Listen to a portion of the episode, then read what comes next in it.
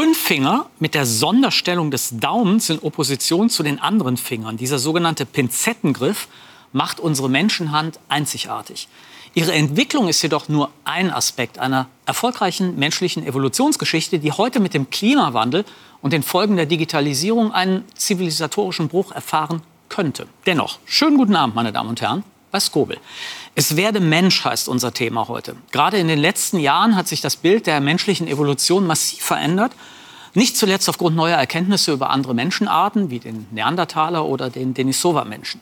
Verändert hat sich das Bild auch, weil zunehmend klar wird, wie klimatische Veränderungen unsere Evolution entscheidend beeinflusst haben. Über beide Aspekte unserer Evolutionsgeschichte möchte ich jetzt mit meinen Gästen sprechen und begrüße dazu herzlich Miriam Heidel, Professorin für Frühgeschichte und Paläoanthropologie an der Universität Tübingen, wo sie das Forschungszentrum The Role of Culture in Early Expansions of Humans der Heidelberger Akademie der Wissenschaften und des Senckenberg Forschungsinstituts koordiniert. Dann freue ich mich auf den Archäologen und Prähistoriker Harald Meller, Professor für Archäologie Europas an der Universität in Halle, wo er Direktor des bekannten Landesmuseums für Vorgeschichte ist. Und ich begrüße den Biologen Benjamin Peter, dessen Forschungsschwerpunkt Evolution und integrative Biologie ist. Er leitet die Abteilung Evolutionäre Genetik am Max-Planck-Institut für evolutionäre Anthropologie Leipzig. Beginnen wir mit einem Blick auf die Menschenart, die seit ihrer Entdeckung 1856 als tumber, unterentwickelter Vorläufer betrachtet wurde. Zu Unrecht.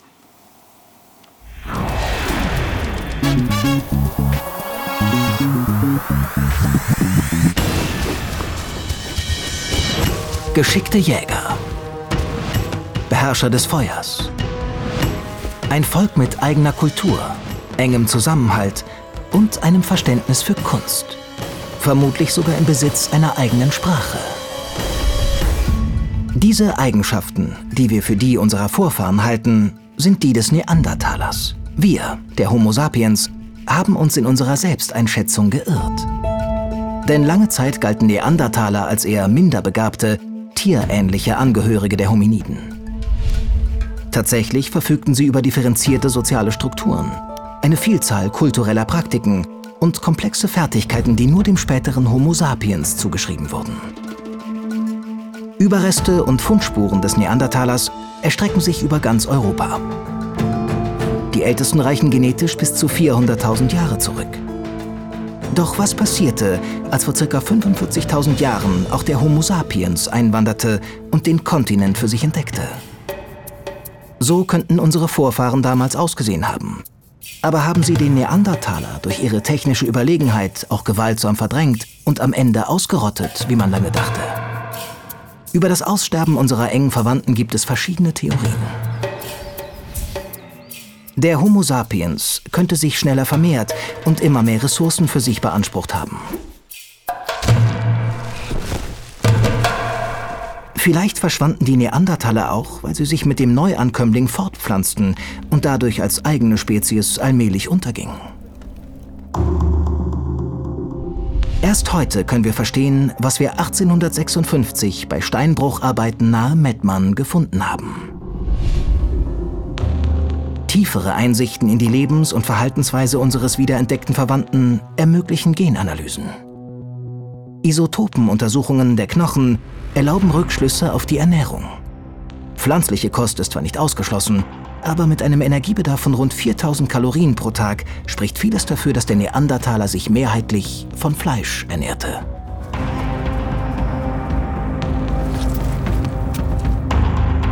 Dass der Tote bei Mettmann trotz einer schweren Verletzung mehr als 20 Jahre überlebte, lässt Rückschlüsse auf die Sozialstruktur zu. Er muss Teil einer Gruppe gewesen sein, die ihn während der Genesung ernährt und gepflegt hat. Paläogenetische Analysen von Neandertalerfunden im sibirischen Altaigebirge bekräftigen diese Annahme. Einer Forschungsgruppe des Leipziger Max-Planck-Instituts für evolutionäre Anthropologie gelang es jetzt erstmals, Verwandtschaftsgrade innerhalb einer Neandertaler-Sippe nachzuweisen. Demnach lebten ungefähr 10 bis 20 Individuen zusammen als Jäger und Sammler. Die Analyse des Erbguts der Y-Chromosomen und der mitochondrialen DNA, die nur mütterlicherseits vererbt wird, ergab, dass mehr als die Hälfte der Frauen zugewandert sind, während fast alle Männer bei der Sippe blieben, in der sie geboren wurden. Die junge Disziplin der Paläogenetik liefert daher wichtige Einblicke in die Geschichte der Humanevolution. Der Vergleich des Neandertaler-Genoms mit dem des Homo sapiens zeigt, es kam immer wieder zur Vermischung zwischen den eng verwandten Arten. Mit bedeutenden Auswirkungen bis heute. Beispielsweise haben die vererbten Neandertaler-Sequenzen unser Immunsystem eindeutig gestärkt, machen es in anderer Hinsicht aber auch anfälliger. Während der Corona-Pandemie entdeckten die Leipziger ForscherInnen etwa, dass wir den wichtigsten genetischen Risikofaktor für einen schweren Verlauf vom Neandertaler geerbt haben. Jeder Europäer besitzt bis zu 3% Neandertaler-DNA. Anders in Asien oder der indigenen Bevölkerung Nordamerikas. Unser früher Verwandter lebt also in uns fort. Selbst tausende Generationen später. Ja, schönen guten Abend alle zusammen nochmal. Miriam, wenn du so zurückdenkst äh, an deine Zeit als, als Forscherin, was ist für dich das überraschende Neue an dem, was wir über Neandertaler wissen? Das überraschende Neue ist im Prinzip, was die alles konnten, welche Komplexität die alles hatten. Also die konnten Klebstoffe herstellen in komplizierten Prozessen, die konnten tatsächlich schon Feuer machen, die hatten verschiedene ja, eine visuelle Kultur, möchte man auch sagen. Also mit, Höhlen, Höhlenmalerei und so. Ah, das mit der Höhlenmalerei ist so eine Sache, inwieweit genau. weiß man nicht genau oder ob sie nur ein paar Striche gemacht haben, möglicherweise Pigmentnutzung hatten sie, aber sie hatten zum Beispiel auch Adlerkrallen, die sie getragen haben. Sie haben Federn genutzt, um sich möglicherweise damit zu schmücken oder sonst irgendwie zu kennzeichnen. Das heißt, sie hatten auch zumindest Ansätze von einer eigenen Identität, von einer Gruppenidentität, die sie irgendwie auch da, dargestellt haben.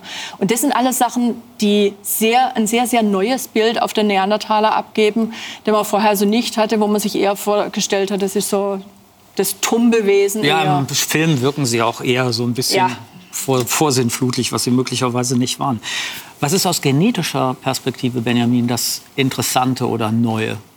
Ja, aus, aus meiner Sicht, das Interessante ist, wie ähnlich wir uns sind. Nicht? Also, ja, also wir haben von genetischen Analysen festgestellt, dass sich Menschen und Neandertaler ja, einerseits vermischt haben, aber auch andererseits mhm. noch vorher haben sie sich nicht, ja, also nicht extrem weit auseinander. Also ungefähr zweimal so, ja, der Unterschied zwischen einem Neandertaler und einem Menschen ist ungefähr zweimal so hoch wie zwischen den zwei am meisten entfernten Menschengruppen. Also es ist ein bisschen mehr, aber nicht also ja. wenn, ich, wenn ich einfach zwei beliebige, ähm, keine Ahnung, Engländer und ja. Holländer nehmen würde. Ja. Bei Europäern ist es weniger. Also die meiste Diversität ist ja in den Menschen bei, bei Afrikanern. Und wenn man da ja. zwei Gruppen nimmt, die sind ungefähr halb, ja, halb so nah verwandt wie wir zu den Neandertalern. Im Genom macht das so gut wie nichts aus. Genau, also es gibt ja sehr viele Unterschiede, aber die meisten davon haben keine Funktion. Und wir wissen zum Beispiel in Genen, oder es gibt ja im menschlichen Genom ungefähr 20.000 Gene, die unsere Proteine machen und die quasi der wichtigste Baustein sind, wie wir aussehen. Und ein bisschen über 100 davon haben Unterschiede zwischen Menschen und Neandertaler. Also ein sehr kleiner Anteil. Harald, dein, ähm, deine Beschäftigung gilt ja mehr der, der etwas neueren Geschichte. Da kommen wir, kommen wir später noch drauf. Was findest du überraschend bei dem, was wir Neues über Neandertaler wissen? Naja, wir haben ja den Neandertaler schon 2003 mit der Beratung von Müller-Beck als Denker dargestellt im Landesmuseum für Vorgeschichte in Halle. Und da hat der Neandertaler einen doch, sagen wir mal, äh, plötzlich ein anderes Bild. Er schaut einen intelligent an, er schaut an einem vorbei, er erinnert an den Denker von Rodin. Und wir wollten schon immer ausdrücken, dass all diese Bilder des Neandertalers als tumber Höhlenbewohner und Keulenschwinger nicht stimmen, die leider jetzt in dem Film, wie du gesagt hast, natürlich wieder vorkommen, diese Stereotype, die stimmen eben nicht. Der Neandertaler kann eben auch nicht nur Birkenpech herstellen, er kann auch gerben. Das heißt, er hat die Eichenlohgerbung mit Sicherheit beherrscht und damit hat er ganz tolle Klamotten wahrscheinlich. Der hat nicht solche Felle an, die zottlig rumhängen, sondern der ist wahrscheinlich, der ist auch nicht irgendwie struppelhaarig und nicht rasiert, sondern der sieht wahrscheinlich ganz gut aus. Vielleicht ist er körperbemalt.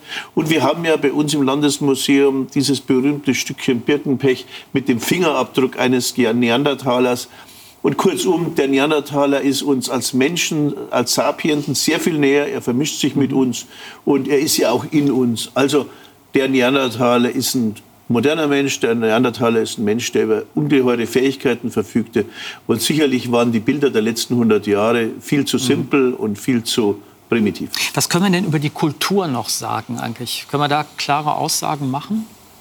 Also es gibt nicht die Neandertaler-Kultur. Das ist auch etwas, wo man mal darauf hinweisen muss. Der Neandertaler oder die Neandertaler, Neandertaler. um es mal zu sagen, die haben ja eine Kultur, die 300.000, 250.000 Jahre ungefähr abläuft, die sich entwickelt, die mit der Zeit erst sich entwickelt, die auch in Warmzeiten war, in Kaltzeiten war und so weiter. Die waren insgesamt extrem flexibel muss man sagen. Die hatten unterschiedliche Werkzeugtechnologien, die haben feine Fäden verzwirnt, die konnten also ganz, mhm. ganz dünne Fäden zwirnen.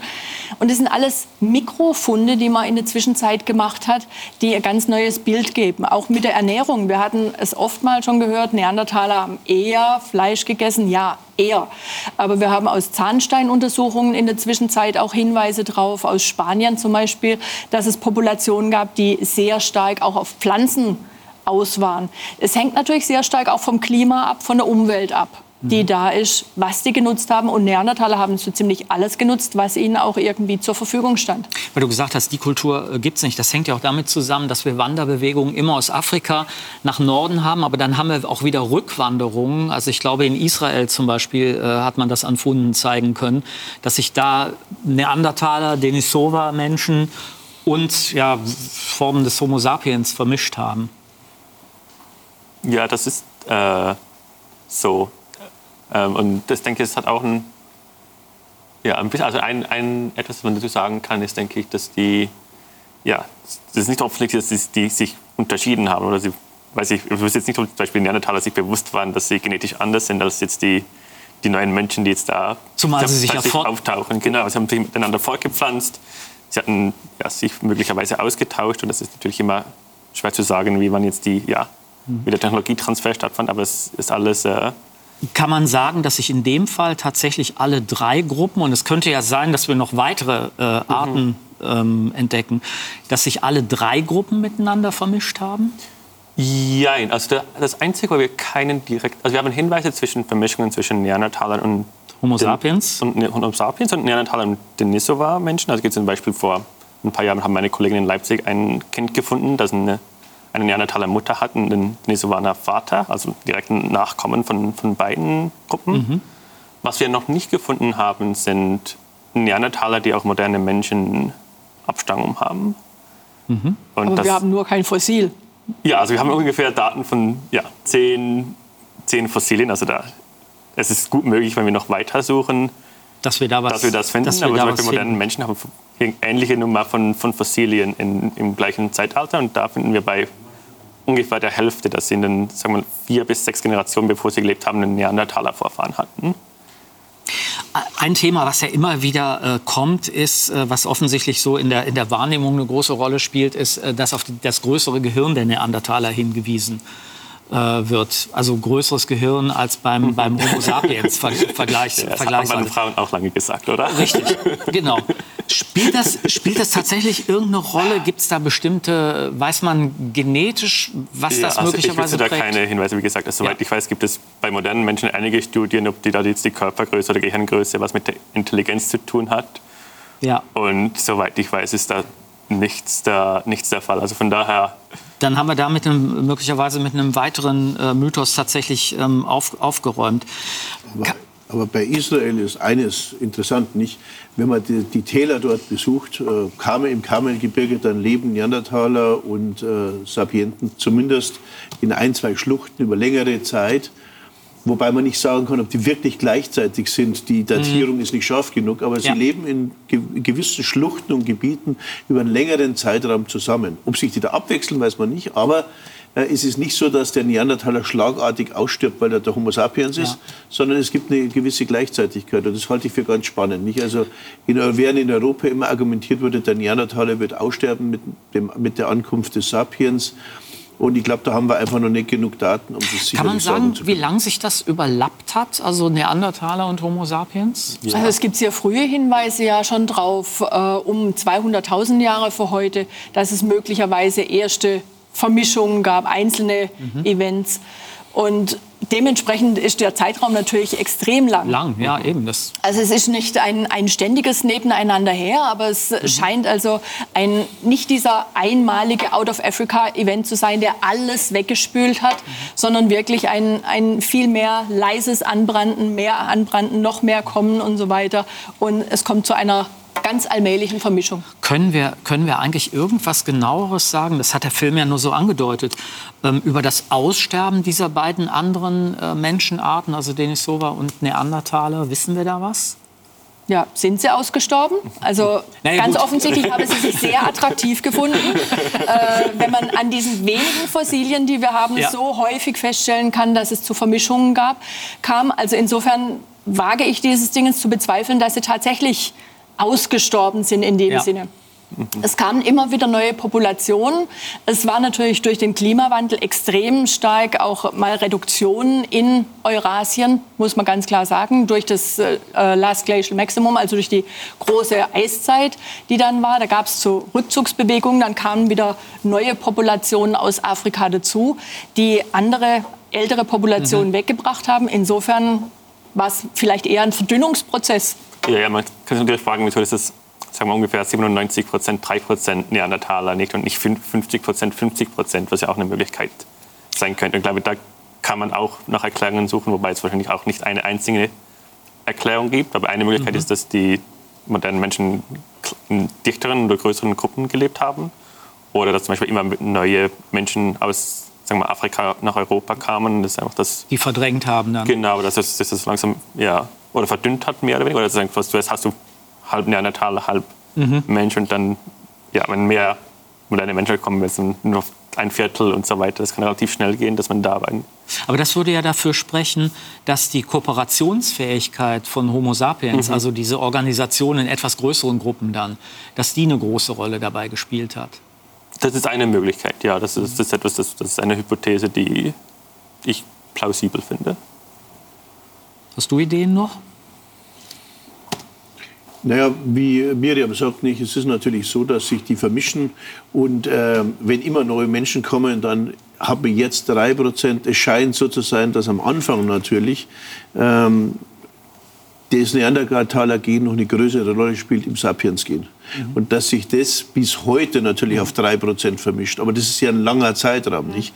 Also äh, das heißt nicht, dass wir zu Beginn äh, nur drei Prozent Neandertaler-Gene haben, sondern die Neandertaler-Gene scheinen nach den neuesten Ergebnissen, die wir jetzt vorliegen haben und die aber noch nicht publiziert sind, äh, oder nicht vollständig publiziert sind, doch relativ stärker zu sein, was dafür spricht, dass es zwar mehr Sapienten waren, aber dass die Neandertaler nicht in dem Sinn, und da gebe ich dir völlig recht, völlig untergehen, sondern mhm. es verdünnt sich gewissermaßen. Und das müssen die Leute selbst noch nicht mal äh, so empfunden haben. Nicht? Vermutlich gab es verschiedene Sprachen. Der Sapiens hatte vermutlich eine andere Sprache, weil er eine andere Kultur hat als der Neandertaler. Aber die Neandertaler Frau oder der Neandertaler Mann, der dann in der Sapiens-Gruppe lebt äh, und äh, gemeinsame Kinder hat, hat wahrscheinlich schnell die andere Sprache gelernt.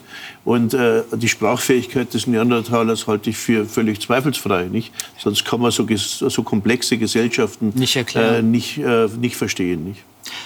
Am 11. Mai beschrieb ein Forschungsteam der Washington University in St. Louis in der Fachzeitschrift Nature das erste sogenannte menschliche Referenzpangenom. Gemeint ist damit eine umfassende Sammlung der vielen Genomsequenzen der heutigen Menschen, die dann in einer einzigen Datenstruktur, also einem Modell, zusammengefasst werden. Das Problem ist ja, dass bei einem Vergleich mit dem Genom eines einzelnen Individuums hunderte Millionen von DNA-Basen nicht erfasst werden. Wir haben das Thema eben kurz gestreift. Doch solche einzelnen individuellen Genome dienten bislang eben als Referenzpunkt. In uns allen als einzelnen Menschen kommt nur eine Teilmenge dieser Gesamtbasen vor. Die Menschheit hingegen umfasst viele Genome unterschiedlicher Abstammung. Trotz dieser Vielgestaltigkeit der Genome ist eins jedoch klar. Alle Menschen, unabhängig davon, wo sie geboren wurden oder heute leben, stammen ursprünglich immer aus Afrika. Gradlinig war diese Entwicklung jedoch nicht.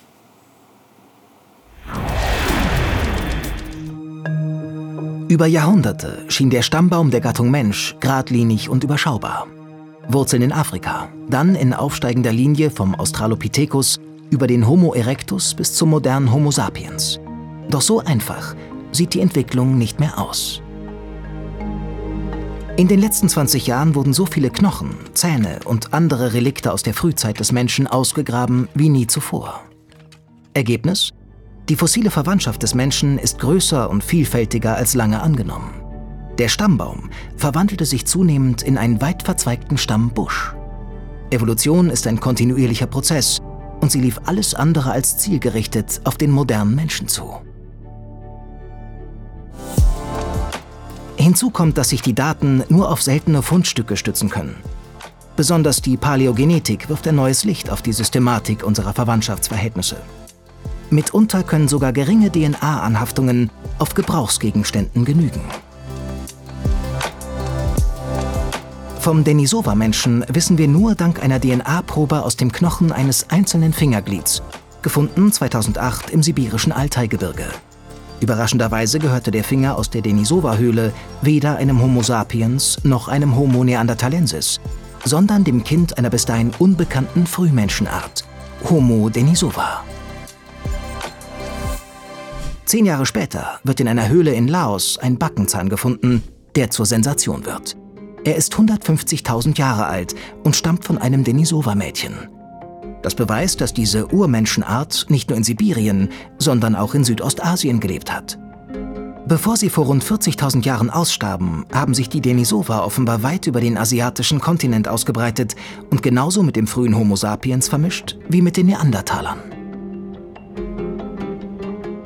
Ein Forschungsteam der University of Washington suchte im Erbgut heutiger Menschen nach Anzeichen für diese Verbreitung und Vermischung. Ihre DNA-Vergleiche zeigen, Menschen aus Südostasien haben nicht nur 2% ihrer Gene vom Neandertaler, sondern zusätzlich bis zu 5% ihres Genoms vom Denisova-Menschen geerbt. Am auffälligsten zeigten sich die Denisova-Gene im Erbgut vom Menschen aus Papua-Neuguinea. Vor etwa 50.000 Jahren lebten also mindestens drei Menschenlinien auf der Erde, die in Europa sowie Südsibirien und dem Süden Asiens unterwegs waren und gemeinsame Nachkommen zeugten. Medizin-Nobelpreisträger Svante Pääbo, der Begründer der Paläogenetik, drückt das so aus. Unsere Vorfahren waren Teil eines Netzwerks von mittlerweile ausgestorbenen Gesellschaften, die durch gelegentlichen oder zuweilen vielleicht auch andauernden Genfluss miteinander verbunden waren. In diesem Netzwerk könnte es noch mehr bisher nicht identifizierte Menschenarten gegeben haben. In den letzten Jahren verkünden Forscherinnen und Forscher in vielen Regionen der Welt immer wieder die Entdeckung neuer potenzieller Menschenspezies. Homo boduensis in Äthiopien, Homo luzonensis auf den Philippinen, Homo longi in China und Nesharamla Homo in Israel. Die israelischen Entdeckungen deuten darauf hin, dass auch im Nahen Osten zwei verschiedene Menschenarten mehr als 100.000 Jahre nebeneinander lebten. Die Nesharamla-Menschen und der Homo sapiens, Sie sollen Wissen und Werkzeugtechnologien getauscht haben. Die geheimnisvolle Bandbreite unserer fossilen Vorfahren unterstreicht, wie verwoben unsere Abstammungsgeschichte ist. Bei all diesen Sachen spielt ja eine große Rolle, wie wir ähm, genetische Nähe oder Distanz eigentlich interpretieren. Wann entscheidest du eigentlich, dass es sich bei einem neuen Fund, den ihr macht, um eine neue Art handelt? Also genetisch benutzen wir eigentlich die, den Begriff Art bei Menschen überhaupt nicht. Also wir sprechen wenn von, von Gruppen oder Populationen. Okay. Eben. Weil in der Biologie ist es ja so, dass die Art so definiert ist, wenn man sich nicht mehr austauschen kann. Dann Beispiel, ist es eine andere Art. Genau, dann sagt man, es sind zwei unterschiedliche Arten. Aber bei Menschenarten ist es gerade so, dass bei all den Gruppen, die wir diskutieren, die haben sich untereinander ausgetauscht. Nicht? Also es, in dem Sinne handelt es sich nicht um Arten, aber um, um Gruppen. Und dann ist es aber wann, wann mhm. unterscheidest du Denisova zum Beispiel und Neandertal? Also wie viel, sozusagen, wie viel Differenz muss da sein, damit du sagst, ah, jetzt ist es wirklich eine andere mhm. Gruppe? Ja, also es ist sehr, sehr, also es ist sehr von der Frage abhängig. Nicht? Also bei, das ist quasi so, dass wenn man sich alle Menschen sich quasi anschaut, dass man die allermeisten von ihnen quasi in drei klare Gruppen einteilen kann. Neandertaler, Denisovaner und, und moderne Menschen, wie wir mhm. alle heute sind. Und da ja, also das ist, wenn man da, da kann man ziemlich, ja, ich habe gesagt, es gibt, es gibt einen Faktor 2, den man ungefähr so sich okay. nehmen könnte, wo man sagen kann, das sind unterschiedliche Gruppen. Und dann kommt man auf zu der Diversität innerhalb von, von, den, von den Menschen. Aber es gibt da keinen ganz klar definierten. Richtig. Und was, du hast das ja schon, äh, schon, gesagt, also nicht nur der Artbegriff, sondern vor allen Dingen auch der Rassenbegriff ist ein Begriff, äh, den man wissenschaftlich überhaupt nicht anwenden kann. Genau, das ist, der, ja, ist eigentlich wissenschaftlich völlig nutzlos, um genetische Diversität zu, zu beschreiben. Weil eben äh, in, in Afrika, wenn man zwei Afrikaner nimmt, oder es könnten sogar zum Beispiel Cousins sein, die sind äh, weniger nah miteinander verwandt, als wenn ich zum Beispiel, oder sind näher miteinander verwandt? Nee, Doch, sind näher miteinander genau, verwandt. Das habe ich gerade verkehrt, genau. Als, als wenn ich ähm, meinen Nachbarn und mich nehme, Genau. also, zum Beispiel. Also genau, also es, ist, es ist überhaupt nicht so, dass, dass die, diese, die Einteilung in Rassen, die wir haben, oder ja, egal welches Rassenbegriff man sind, den in Deutschland oder USA, das stimmt einfach mit der genetischen Realität nicht überein. Und dazu kommt, dass die Unterschiede, die wir sehen, das machen nur einen winzig kleinen Teil aus von der Diversität. Zwischen 90 und 99 Prozent der Diversität teilen wir alle miteinander. Also es Also das ist sozusagen weltweit ähm, der, der, das, was wir teilen. Also das heißt, wir reden sowieso nur über irgendwie 0,1 Prozent Genau, so einen unseres ganz kleinen Bruchteil. Erdballs. Den kann man natürlich benutzen, wenn Sie einen DNA-Test machen bei so einer Firma, der, die sagt, Sie kommen aus, ja, also haben Abstammung aus Deutschland oder wo auch immer, dann nutzen die genau das, aber sie schauen sich nur einen ganz kleinen Teil an und den Rest wird für solche Analysen ignoriert. Das heißt, diese ganzen Riesenunterschiede, die man jetzt im Laufe äh, eigentlich der, der Entwicklung auch der Paläoarchäologie gemacht hat, also zwischen Homo rudolfensis und Erectus und Australopithecus und so weiter, das sind eigentlich alles sehr fließende äh, und keine sehr klaren Unterscheidungen. Ja, natürlich sind es sehr fließende Unterscheidungen. Man muss sich das auch vorstellen. Ich meine, es war ja nie so, dass jetzt die Oma der Australopithecus war und der Enkel war dann Homo habilis oder sowas. Sondern, nee, das, das sind ja fließende Übergänge. Was wir natürlich betrachten, ist aus so, solch einem Kontinuum Schwerpunkte, wo man dann sagen kann, ah, hier haben wir dann wirklich so was, wo man dann deutliche Unterschiede feststellen kann. Nach 500.000 Jahren sehe ich gewisse Gruppenunterschiede. Zwischen diesen Populationen haben wir natürlich dieses Kontinuum. Und da gucken wir besser als Anthropologen gar nicht so genau hin, weil das sind dann diesen ganzen Funden, wo wir wieder nicht genau wissen, tun wir es in diese Gruppe oder in jene Gruppe rein. Was wir natürlich darstellen in irgendwelchen Publikationen, muss man sagen, und erst recht natürlich, wenn es in irgendwelche populäre Sachen geht, sind diese ganz klaren Gruppenunterschiede. Aber die Paläoanthropologen haben natürlich über Jahrzehnte äh, einfach ein forschungsgeschichtliches Problem. Nicht? Es ist schwer, die Gruppen einzuteilen. Wir sehen heute, das äh, morpht. Aber äh, die Paläoanthropologen hat jeder versucht, ich sage nicht alle, aber viele haben versucht, ihre eigene Art zu erfinden nicht? oder ihre eigene Art zu definieren. Und äh, es gibt aber so wahnsinnig wenig, wenig Funde. Nicht? Es ist ja nicht so, dass es unglaublich viele Urmenschenfunde gibt. Es gibt eine ganze Menge Homo sapiens-Funde, Neandertaler-Funde, aber desto weiter wir zurückgehen, desto weniger werden sie.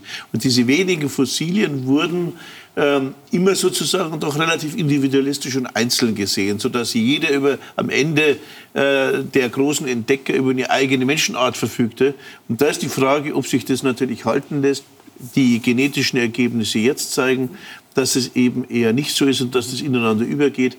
Und es ist sicherlich dann realistischer und, glaube ich, unglaublich spannend. Nichtsdestotrotz, und das müssen wir auch sagen, wenn wir weiter zurückblicken, mehrere Millionen Jahre sind natürlich Menschenarten ausgestorben, nicht? Dann ist es wie jetzt bei äh, etwa Menschenaffen, nicht? Wo es verschiedene Arten gibt, wo gewisse Arten, Bosei oder an, alle möglichen, äh, verschwinden. Jetzt im Moment, die Orang-Utans gibt es noch ungefähr 300.000 Exemplare. Also es ist fast ab, leider fast absehbar. Zum Beispiel, das, das wäre jetzt... Und, und es ist insofern tragisch, als die Frage ist, wo ist die Grenze zwischen äh, Mensch und Tier? Nicht? Ist der, ist der Orang-Utan uns nicht viel verwandter, als wir denken? Richtig, ja. Denn äh, Karel van Scheich hat ja nachgewiesen und andere, dass er zum komplexen Werkzeuggebrauch fähig ist. Und über die Emotionen Mhm. möchte ich gar nicht spekulieren. Nicht nur, dass die Sprachfähigkeit dort nicht gegeben ist, bedeutet noch nichts. Nicht? Also das sind aber ganz andere Fragen, die wir in einer anderen Sendung beleuchten müssten, die Mhm, klar. philosophisch und ethisch äußerst komplex sind. Ich, ich würde noch mal gern auf diese ähm, Verengung des, des Genpools äh, zu sprechen kommen. Also wir haben ja die größte Diversität des Genpools eigentlich in Afrika, wo, alle, wo alle sozusagen auch herkommen, verschiedenste Wanderbewegungen, äh, dann rüber bis nach Australien, äh, Nordamerika und so weiter und teilweise, teilweise auch wieder zurück. Das heißt doch, dass es eigentlich laufend zu einer Verengung ähm, des Genpools kommt. Also zum Beispiel unsere, unsere äh, weiße Hautfarbe ist ja äh, sozusagen neuestes Produkt der, der Evolution. Ja, ja, also die, also die, äh, die menschliche Evolution hat gesagt, dass es immer wieder Veränderungsprozesse gibt. Eben zum Beispiel, wenn zum Beispiel der moderne Mensch aus Afrika kommt, ist es wahrscheinlich, dass es eine relativ kleine Gruppe waren. Also wenn du eine kleine Ohnehin Gruppe schon hast, dann Genpool verengt Genau, das ist also quasi einfach eine kleine Gruppe hast, dann hast du nicht alle Genvarianten dabei. Also du hast weniger Diversität. Aber dann kommst du nachher auch wieder zu Vermischungen, nicht? Und das ist dann quasi, das, das rettet Mhm. dann ein bisschen den Genpool, dass man sich da austauschen kann und dann Gene von anderen Populationen wieder, wieder reinkriegt und so die Diversität wieder erhöht wird. Und eben in der Evolution insgesamt gibt es immer wieder diese Verengungsprozesse und dann wieder diese Vermischungsprozesse. Und das ist, hat sich, denke ich, immer wieder und wiederholt äh, abgespielt. Was sich ja auf der Ebene der, der Kulturen äh, auch zeigt.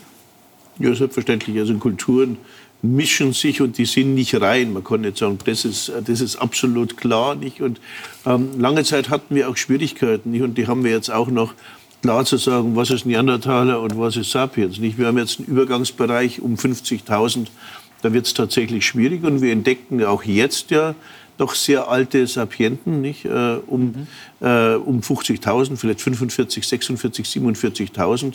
Und es wird ganz spannend, äh, sozusagen diese kulturellen äh, Verbindungen zu sehen. Aber das ist, halt, das ist halt schwierig. Da brauchen wir noch sehr viel mehr Fossilien, da brauchen wir noch sehr viel mehr Analysen. Ja, und das Problem ist natürlich auch bei unseren kulturellen Funden, welchen geringen Prozentsatz wir überhaupt haben an Funden.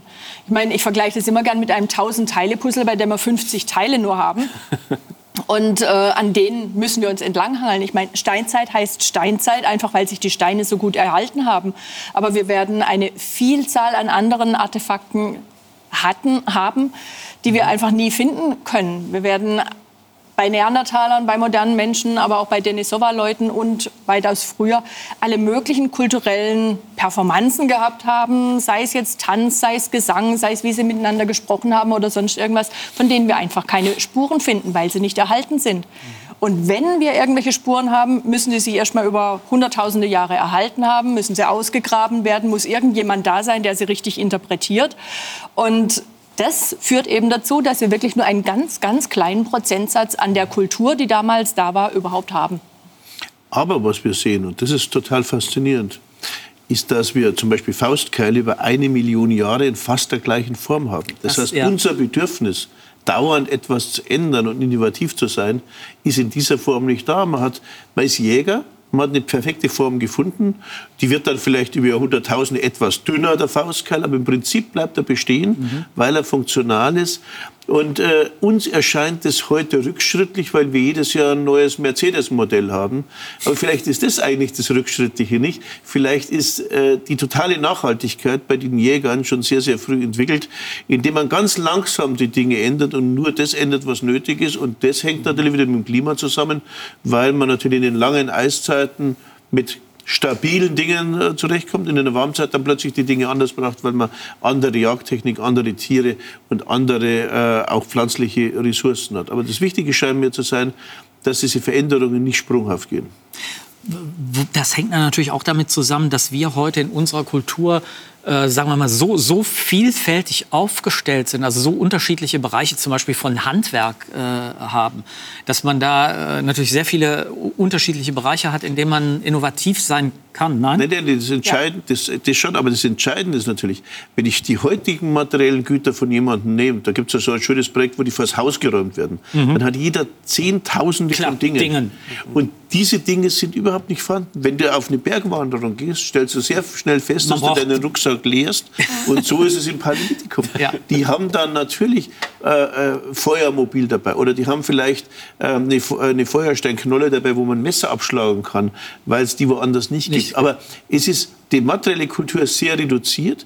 Das bedeutet nicht, dass nicht irgendwo ein Ledersack an einem Baum hängt, wo die Winterklamotten drin sind oder die Sommerklamotten, dass man das nicht immer neu machen muss. Aber man hat nicht das Bedürfnis dieser umfassenden materiellen Kultur, die wir haben. Man darf aber nicht glauben, dass die materielle Kultur schlecht ist. Wo wir bei Naturvölkern kul- materielle Kultur kennen, ist sie meistens perfekter als bei uns. Also Ja. ich würde behaupten, wenn wir Neandertaler-Kleidung sehen würden oder frühe Sapiens-Kleidung, würden wir die sofort haben wollen, weil die wahrscheinlich in einer gewissen Weise total interessantes, toll verziert, spannend und vielleicht auch äh, funktionaler als unsere, genauso wie das, wie natürlich eine Eskimo-Kleidung für die Arktis besser geeignet ist als unser bester Parker. Das hat ja Amundsen bewiesen, der den Wettlauf um den Pol gegen Scott gewonnen, nicht? Stichwort äh, Pol bringt uns zum nächsten Thema, nämlich zum Klima. Für mich war der ähm, Blick zurück in die Geschichte des Erdklimas, äh, wenn ich ehrlich bin, ziemlich überraschend etwa die letzten 34 Millionen Jahre das sogenannte Känozoische Eisalter, Eiszeitalter, zu dessen Beginn sich erstmals der antarktische Eisschild bildete. Oder aber, wenn man die ihm vorausgehenden extrem langen und, und wechselhaften sogenannten Superzyklen äh, betrachtet, in denen sich während eines Zeitraums von einer Milliarde Jahre sogenannte Eishaus- und Treibhauszeiten ständig abgewechselt haben. In den letzten Hunderttausenden von Jahren minderte der Klimawandel immer wieder die Überlebenschancen unserer Vorfahren einerseits, bot aber andererseits eben auch überraschende Chancen. Kommen wir gleich drauf. Anhand der Klimadaten, die man unter anderem aus Eiskernen gewonnen hat, wurden in den letzten Jahren immer deutlicher, wie massiv der Klimawandel nicht nur die Wanderbewegungen unserer Vorfahren beeinflusst hat, sondern auch der, der, deren körperliche Ausstattung und vor allen Dingen auch ihr kulturelles und soziales Leben.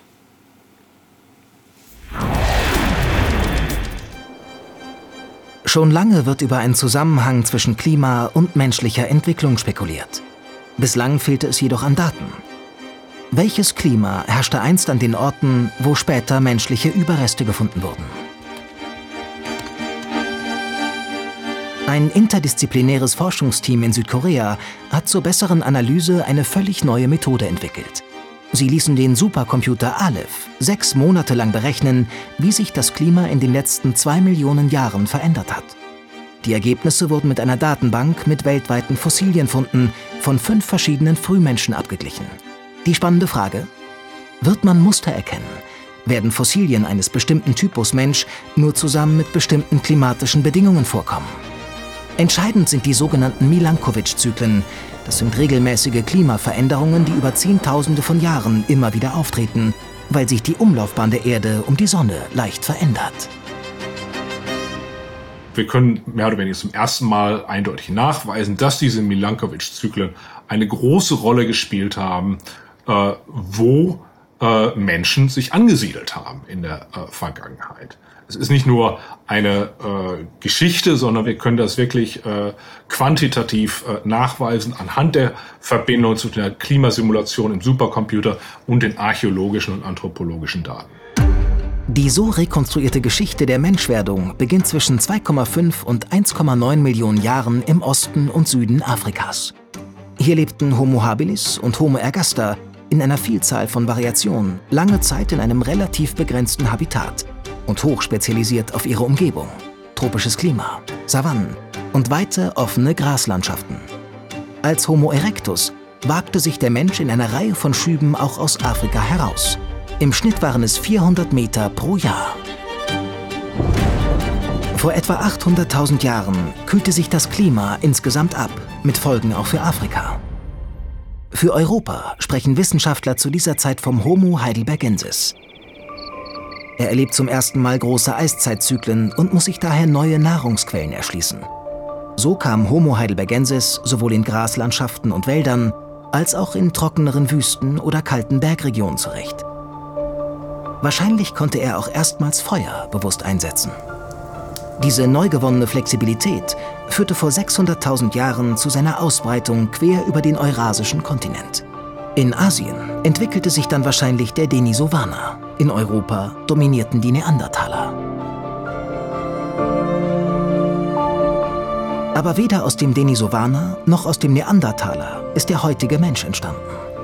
Lange herrschte die Theorie vor, dass Homo sapiens parallel an mehreren Orten in Afrika aus dem Homo heidelbergensis hervorgegangen ist. Aber die Forscher aus Südkorea wollten es genauer wissen.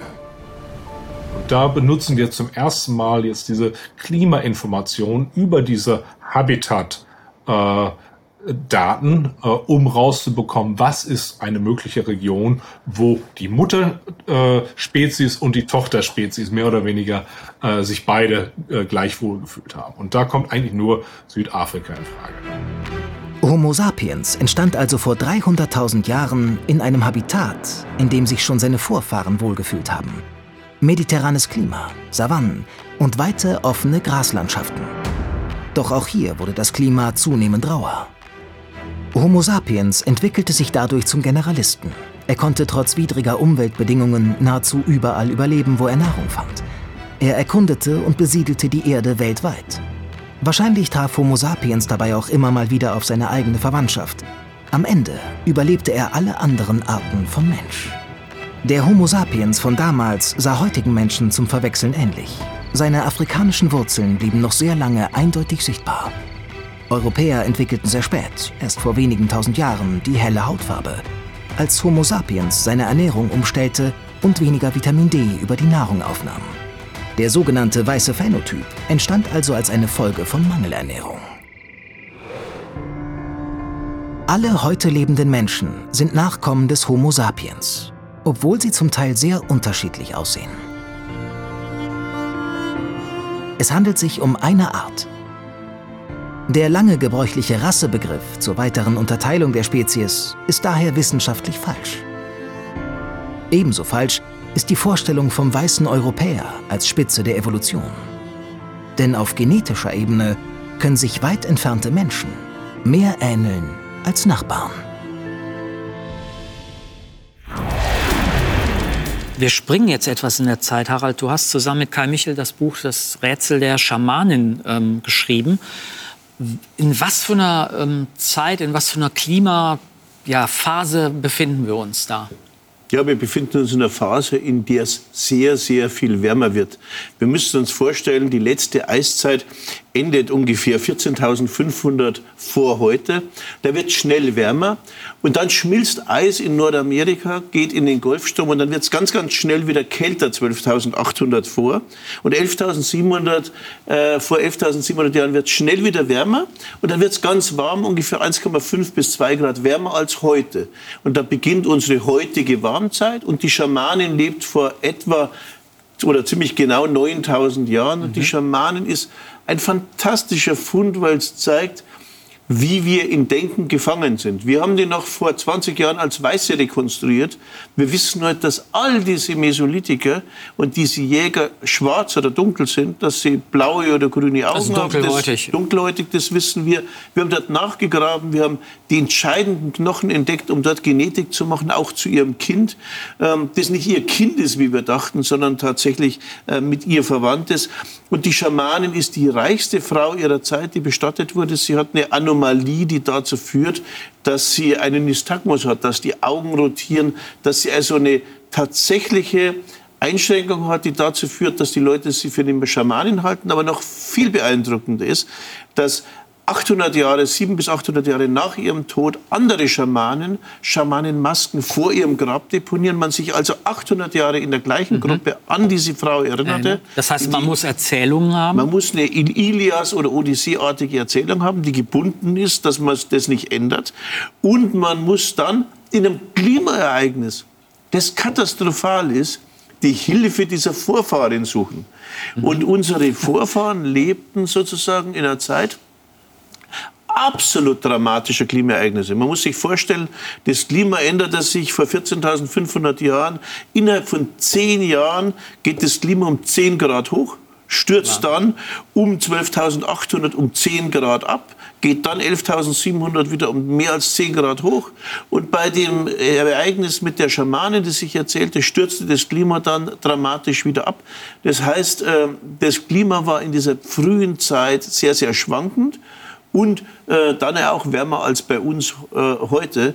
Also das Klima spielte eine Riesenrolle für die Leute, vor allem weil die Eiszeitjäger, die vorher lebten, riesige Tierherden hatten. Jetzt lebten die Leute im Wald mit wenig mhm. Tieren mhm. und mit großen Schwierigkeiten beim Jagen. Ähm, und, die, äh, und regionaler, weil das Eis schmolz und es riesige Flusssysteme gab, die man schwer überqueren konnte. Das heißt, man wird regionaler und äh, man muss ganz neue Dinge erfinden mit Pfeil und Bogen, um überhaupt in diesem, äh, in diesem Habitat jagen zu können. Die Menschen können sich anpassen durch äh, kulturelle Erfindungen, passen sich sehr schnell an und können sehr, sehr gut mit diesen Dingen umgehen. Das Wichtige ist aber auch, dass diese Schamanen zum ersten Mal nachweisbar Schamanismus, den sibirischen Schamanismus, den wir kennen, äh, mit dem äh, Jungpaläolithikum verbindet und dass die Schamanen eine religiöse Spezialisierung zeigt, die wir bei den animistisch angenommenen mhm. Religionen oder Glaubensvorstellungen vorher noch nicht haben. Das heißt, mit der Spezialisierung, die an und für sich auch technisch einhergeht, mit dem Mesolithikum kommt eine Spezialisierung einer gewissen religiösen Vorstellung, eine gewisse religiöse Enteignung des Einzelnen hin zu dieser Schamanin. Wenn du sagst, dass die Temperaturen äh, geschwankt haben, ja oft innerhalb relativ äh, kurzer Zeit, dann sind das ja Durchschnittswerte. Das heißt, ich habe Regionen, wo die Schwankungen vielleicht nicht so groß sind und ich habe andere Regionen, wo sie viel stärker sind. Und äh, wenn du gesagt hast, ähm, wärmer, dann bedeutet das ja zum Beispiel, dass Permafrostböden auftauchen. Das heißt, du hast ganze Regionen, äh, wo du Matsch hast, die sind weder landwirtschaftlich noch sonst irgendwie mehr nutzbar. Und das ist ja das Faszinierende. Wenn wir, äh, wenn wir so etwas sehen, dann ist es natürlich so, dass die Jäger das bewältigen können. Die Jäger folgen einfach den Tierherden und haben kein Problem damit. Ähm, die gehen dann nach Süden oder sie gehen nach Norden, je nachdem. Mhm. Heute, und das ist unser Problem mit der Klimadiskussion, brauchen wir praktisch ein stabiles Klima und hätten große Schwierigkeiten, wenn das Klima sich in ähnlicher Weise ändern würde wie damals, weil wir natürlich keine Jäger mehr sind. Wir würden mit dem Getreidegürtel auf der Nordhalbkugel der uns versorgt, praktisch. Äh, das würde komplett vernichtet. Also wir, wir könnten im Norden nichts mehr anpflanzen. Es würde keine Landwirtschaft mehr Wir hätten geben. dramatische Probleme. Man hätte vielleicht Zeit, etwas technisch zu reagieren, aber sicherlich nicht mit der nötigen Produktivität. Und das Problem ist, dass wir in dieser Klimadiskussion immer nur ein paar tausend Jahre betrachten. Wir Archäologen betrachten Jahrhunderttausende. Und wenn wir lange Zeiträume betrachten und Menschen leben so lange Zeiträume, dann sehen wir, dass es eben diese großen Schwankungen gibt und äh, dass die Jäger die bewältigen konnten, die Bauern, die wir sind, nicht. Aber nochmal zurück zur Schamanin. Diese Schamanin zeigt uns aber als Einzelschicksal eben auch, wie vorteilsbeladen wir selbst sind. Wir, hat, wir haben sie vor 20 Jahren noch als weiße Frau äh, rekonstruiert. Die äh, Ausgräber die Nazis sahen sie als weißen Mann. Heute wissen wir, dass sie farbig war. Heute wissen wir, dass sie aber blaue Augen hatte. Heute wissen wir, dass die Genderfragen in der Zeit überhaupt gar keine Rolle spielten. Denn die mächtigste Person dieser Zeit, die war wir archäologisch kennen, war eben die Schamanin, war eben eine Frau. Und das dürfte gar keine Rolle gespielt haben, unsere Diskussionen heute, ob Mann, Frau oder nicht, sondern es zählte der individuelle Mensch. Und ich glaube, das ist immer so bei Jägern.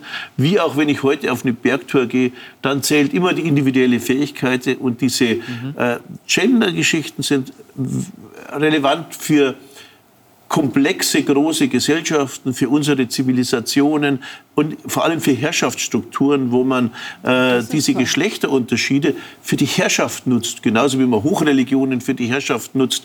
Und bei uns geht es eigentlich immer um Arm-Reich und um Herrschaft und um Deutungshoheiten. All das ist für den normalen Menschen, also für die Schamanen, völlig un uninteressant. Die leben in kleinen Gruppen. Und für uns ist wichtig, dass diese Jäger über Jahrhunderttausende eigentlich unser genetisches Erbe bilden. Die leben so, wie wir uns im Urlaub leben, erträumen. Nicht ein bisschen Beachvolleyball, etwas äh, schwimmen gehen und relativ wenig arbeiten. So leben die nicht. Und wir, wenn wir Urlaub machen, rekonstruieren wir ein paläolithisches Leben. Wir haben aber vergessen, wie eigentliches Leben ausschaut. Und wenn wir dann mit dem Leben heute hier nicht zurechtkommen, dann rekonstruieren wir uns psychische Krankheiten. Nee, äh, unser heutiges Leben ist sehr schwierig für Menschen, zeigt aber, wie anpassungsfähig die Spezies Mensch ist. Mhm. Wie sieht das aus deiner Warte aus? Du hast ja noch mal einen etwas anderen Blick auf die, auf die zeitlichen Abläufe. Auch wir sind ja jetzt relativ nahe am Heute eigentlich gewesen mit 9000 mhm. knappen Jahren.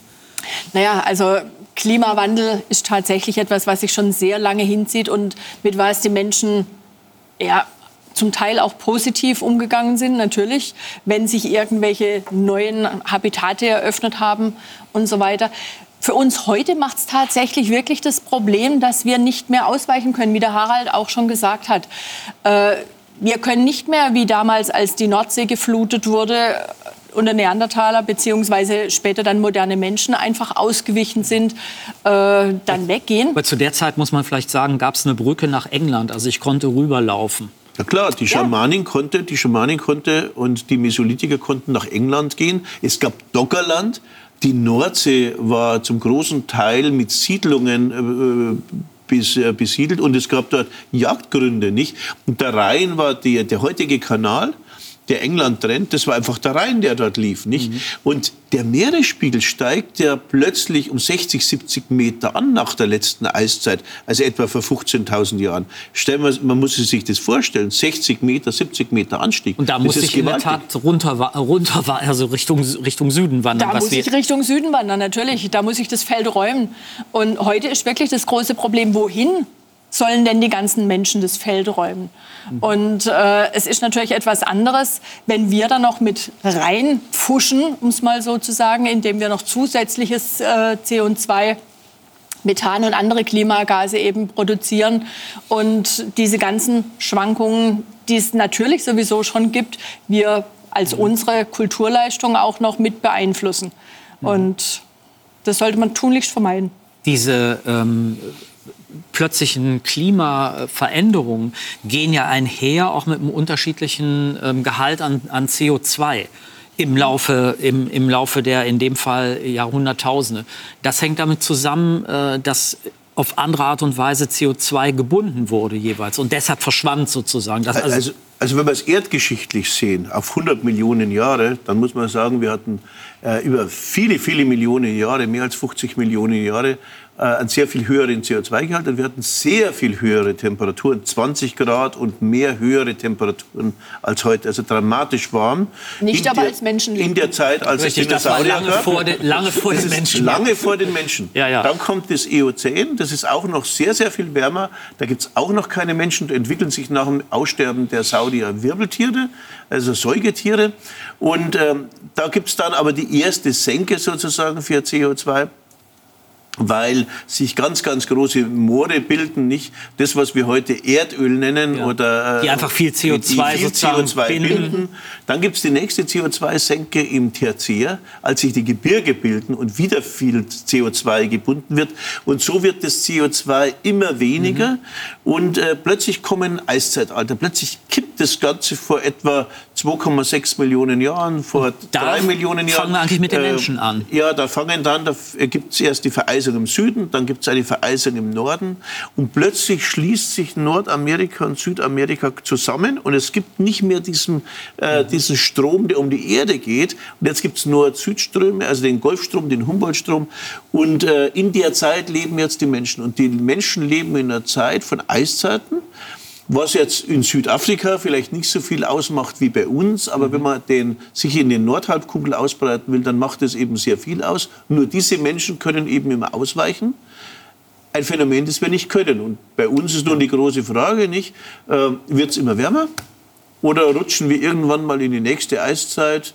Und momentan sieht so aus, als wird der CO2-Ausstieg äh, die nächste Eiszeit zumindest lange verzögern was zunächst mal äh, so klingt, als äh, würde man äh, Klima, Klimawandel leugnen, was nicht der Fall ist, sondern wenn man die nächsten 100, maximal 150 Jahre betrachtet, und viel mehr können unsere Klimamodelle ja nicht, dann sieht es eher düster aus, weil hast du ja, hast du ja beschrieben, äh, wir können nicht einfach äh, Richtung Süden wandern oder je nachdem mhm. Äh, Richtung Norden, wo je nachdem, ob es nun kalt ja. oder warm wird, das ist ja zur zu Zeit völlig unklar. Das wissen wir ja, wissen wir ja nicht so ganz genau, wie es lang, wie sich's, in welche Richtung sich langfristig entwickelt. Mittelfristig jetzt eher mal wärmer. Äh, mittelfristig wird es definitiv, also die nächsten 50 bis 100 Jahre, das mhm. sagen die ganzen Klimamodelle, wird es definitiv wärmer. Was ich jetzt gemeint habe, sind die nächsten paar tausend Jahre, das, das, das wissen wir nicht. es sieht so aus, also bei, bei allen Eiszeiten und Warmzeiten sieht es bei den Warmzeiten so aus, dass die relativ warm beginnen und dann doch kälter werden, abstürzen. weil diese abstürzen, weil der Milankovic-Zyklus kommt, äh, zum Tragen kommt. Und wie sich das in Zukunft entwickelt, können wir schwer modellieren. Wir können nur die aus den älteren Warmzeiten äh, oder interstadialen lernen. Ähm, aber natürlich ist es so, und da hast du völlig recht und gebe Miriam auch recht, es ist natürlich völlig verrückt, äh, über Jahrzehnte oder Jahrhunderte die Umwelt zu verschmutzen. Und äh, ob das jetzt der Plastikstrom im Meer ist oder ob das äh, unkontrollierte Erwärmungen sind, selbst wenn es eine Eiszeit zum Beispiel verzögern sollte, bedeutet es ja nicht, dass wir irgendwas bewusst tun, sondern wir äh, greifen sozusagen in das System ein, ohne zu wissen.